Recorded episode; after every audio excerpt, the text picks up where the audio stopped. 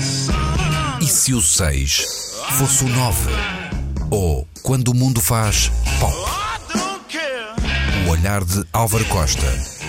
Nas manhãs da 3. Dizem os R.E.M. It's the end of the world as we know it, but I feel fine. Se calhar para um bom ouvinte, meia canção ou meia frase, ou apenas uma frase, basta. De facto, não me refiro direto, objetivamente, aos acontecimentos de Paris da passada sexta-feira, mas poderia facilmente incluí-los, até porque há uma ligação, no mínimo, interessante. De facto, a dose de realidade, prometida para os dias 13 e 14, afinal, foi servida por outros.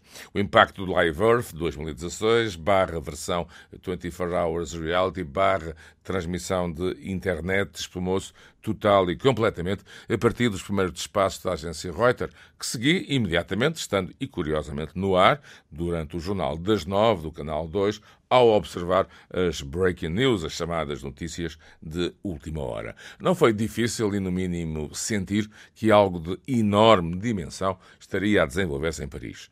Durante as frenéticas horas de informação que se seguiram, não apercebi, à exceção dos jornais da RTP, de quaisquer referências ao facto do epicentro do tal 24-hour reality Live Earth se encontrar a poucos quilómetros e às vezes até, se calhar, a poucas centenas de metros do epicentro dos atentados eh, terroristas. De facto, a base logística é enfim, chamemos uma, uma tenda artística, o campo de Marte, Le Champ de Mars, que ali foi colocado para a exposição de Paris, não muito longe, enfim, da imagem emblemática da Cidade de Luz, ou seja, a Torre Eiffel.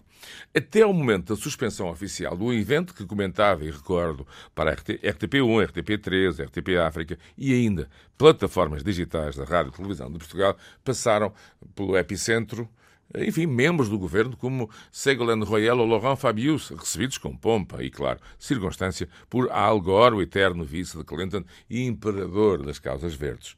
E se o dia foi escolhido por ser uma sexta-feira, o chamado Weekend à Paris, rock and roll, futebol, vida social, sexo, enfim, tudo aquilo que a teocracia paranoica absorvida por estas criaturas, e em aspas muito grossas, repito, aspas muito grossas, criaturas de Deus, odeiam ou consideram blasfemas ou decadentes, poderia acrescentar e um se, se, se. Claro que sim, cenário de ficção científica que poderia, evidentemente, incluir a audiência global deste evento. E afinal, que evento se tratava? Não era um Live Earth 2, não era um Live Aid verde, não era uma operação de showbiz tradicional com umas mensagens lá pelo meio. Era o oposto.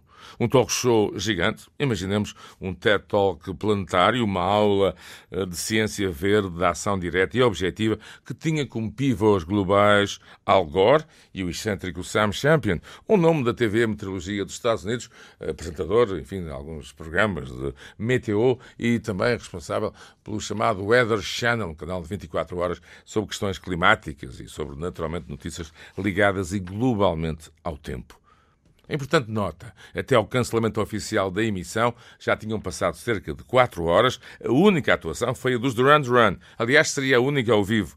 E aconteceu exatamente nesse epicentro, Champ de Mar, perto da Torre Eiffel.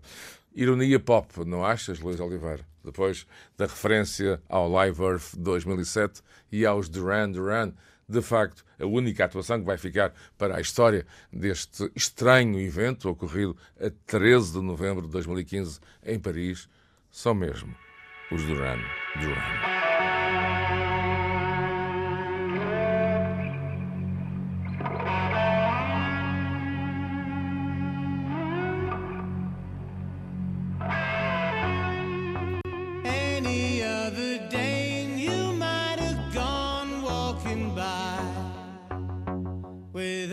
a second look